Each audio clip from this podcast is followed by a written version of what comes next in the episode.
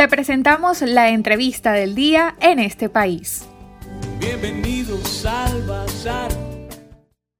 Y hoy me complace mucho contar con la participación del padre Rafael Garrido, quien es el provincial de la Compañía de Jesús en Venezuela, y hoy lo tenemos como invitado a propósito de recientes señalamientos y ataques que se han hecho desde el gobierno nacional contra los compatriotas que están regresando al país desesperados, huyendo de la compleja situación por la pandemia, una difícil situación económica, una realidad bastante delicada en la frontera. Y justamente la Compañía de Jesús ha emitido un comunicado en el que se rechazan estos señalamientos. Padre Rafael, ¿pudiera por favor compartir con nuestros oyentes los detalles de ese comunicado de los jesuitas de Venezuela sobre este tema?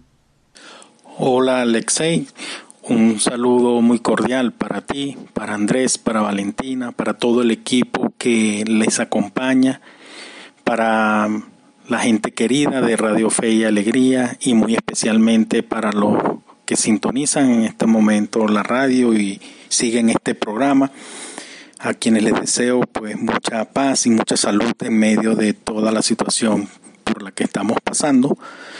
Y bueno, como dices, efectivamente, pues el comunicado está referido a el uso de términos peyorativos para referirse a los migrantes en situación de retorno al país, porque en primer lugar nos duele, digamos, como la ofensa, ¿no? que se hace a la dignidad de estos hermanos nuestros. También creemos que, que bueno, que nuestro compromiso con el servicio a estas personas en esta situación de, de movilidad, pues nos pone al frente de un reto enorme como seres humanos y muy especialmente como cristianos. Y bueno, nuestro compromiso es contribuir, ¿verdad?, a crear unas condiciones humanas para la acogida de estas personas. Además, pues son personas que vienen con una precariedad y una vulnerabilidad agudizadas, ¿verdad? Eh, además de que salieron del país tratando de encontrar nuevos horizontes, retornan, ¿verdad? Con, en medio de esta pandemia, en medio de riesgos de contagio del COVID-19, pero creemos que debe haber mecanismos adecuados para que todos tengan oportunidad de un ingreso digno al país.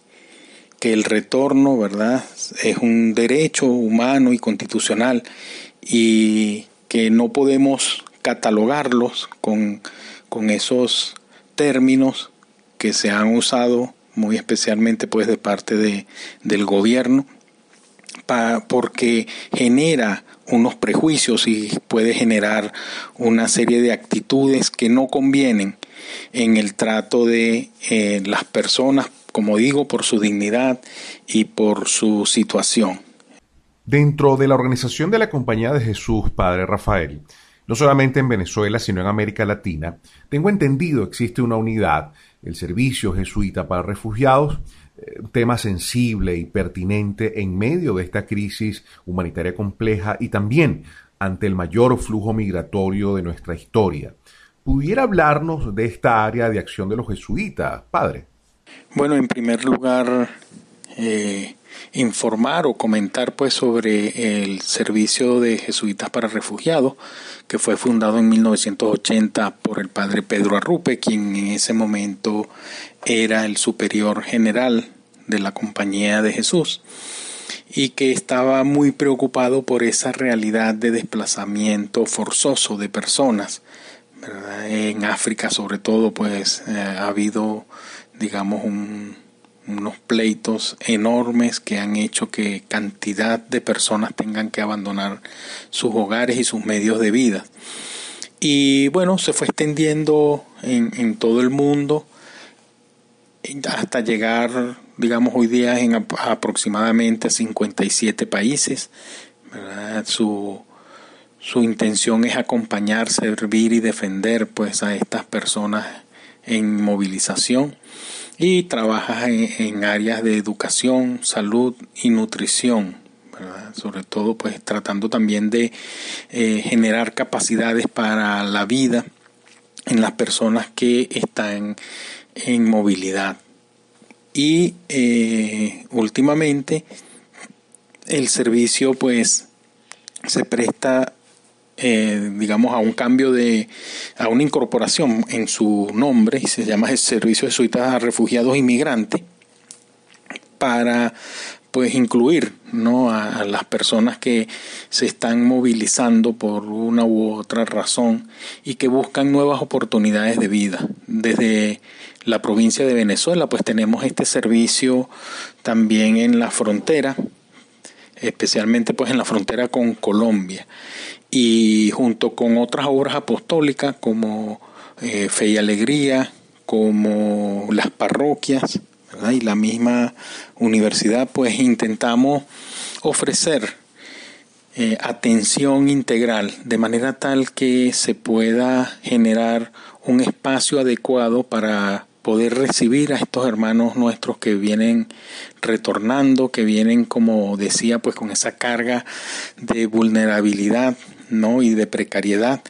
Y mm, bueno, de, eh, tenemos diversos programas de alimentación, especialmente, ¿verdad?, de acogida, de, vivienda, porque muchos de ellos, pues, quieren llegar a sus lugares de origen en el país, pero ah, es necesario que cumplan, digamos, con, con los requerimientos para no ser portadores de contagio del, del COVID-19. Como usted lo dice, padre, muchos de los venezolanos que regresan a Venezuela lo hacen porque no tienen más alternativa y porque no encuentran cómo sobrevivir.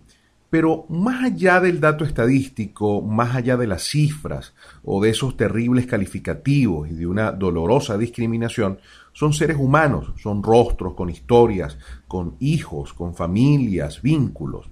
Hay un drama humano evidente. Quisiera, Padre, además de agradecerle su tiempo y atención, comparta con nuestros oyentes una reflexión final en nombre de la Compañía de Jesús acerca de la importancia de rescatar valores como la solidaridad, la ayuda al prójimo, tan necesarias en estos momentos de extravío y antivalores.